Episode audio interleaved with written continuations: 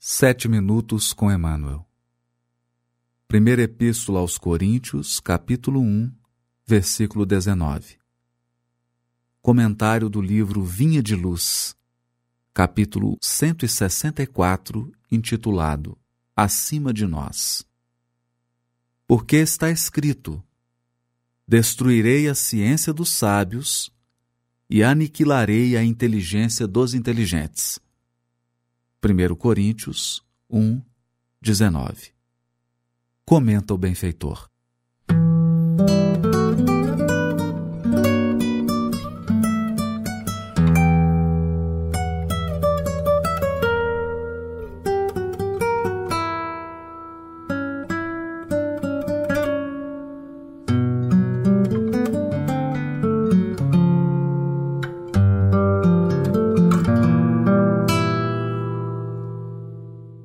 Dezenas de séculos passaram sobre o planeta, renovando a estruturação de todos os conceitos humanos. A ciência da guerra multiplicou os estados. Entretanto, todos os gabinetes administrativos que lhe traçam os escuros caminhos sucumbem, através do tempo, pelas garras dos monstros que eles próprios criaram. A ciência religiosa estabeleceu muitos templos veneráveis. Contudo, toda vez que esses santuários se confiam ao conforto material desregrado, sobre o pedestal do dogma e do despotismo, caem, pouco a pouco, envenenados pelo vírus do separatismo e da perseguição que decretam para os outros.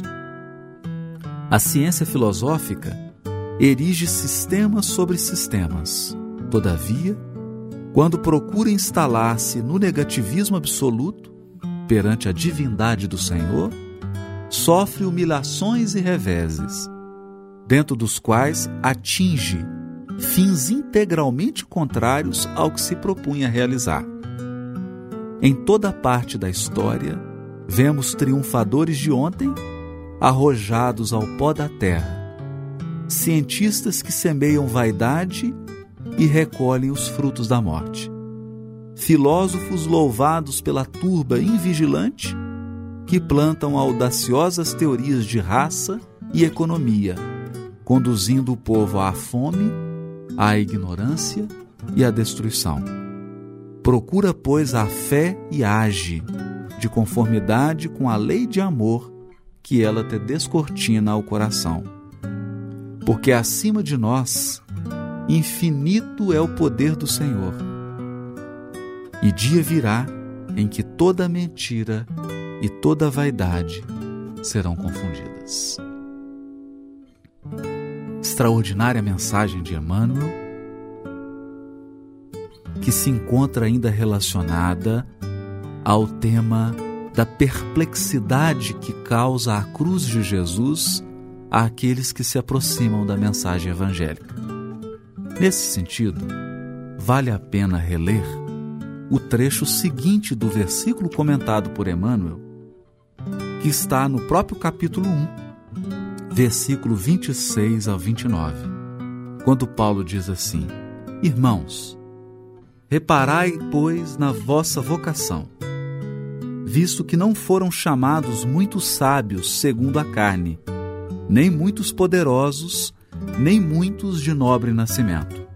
Pelo contrário, Deus escolheu as coisas loucas do mundo para envergonhar os sábios, e escolheu as coisas fracas do mundo para envergonhar os fortes.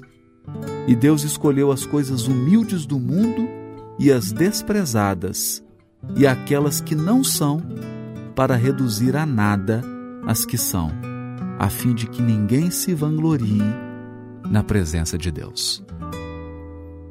Por mais extraordinária seja a ciência humana, a filosofia humana e a religiosidade dos humanos, jamais perderá a característica de humana.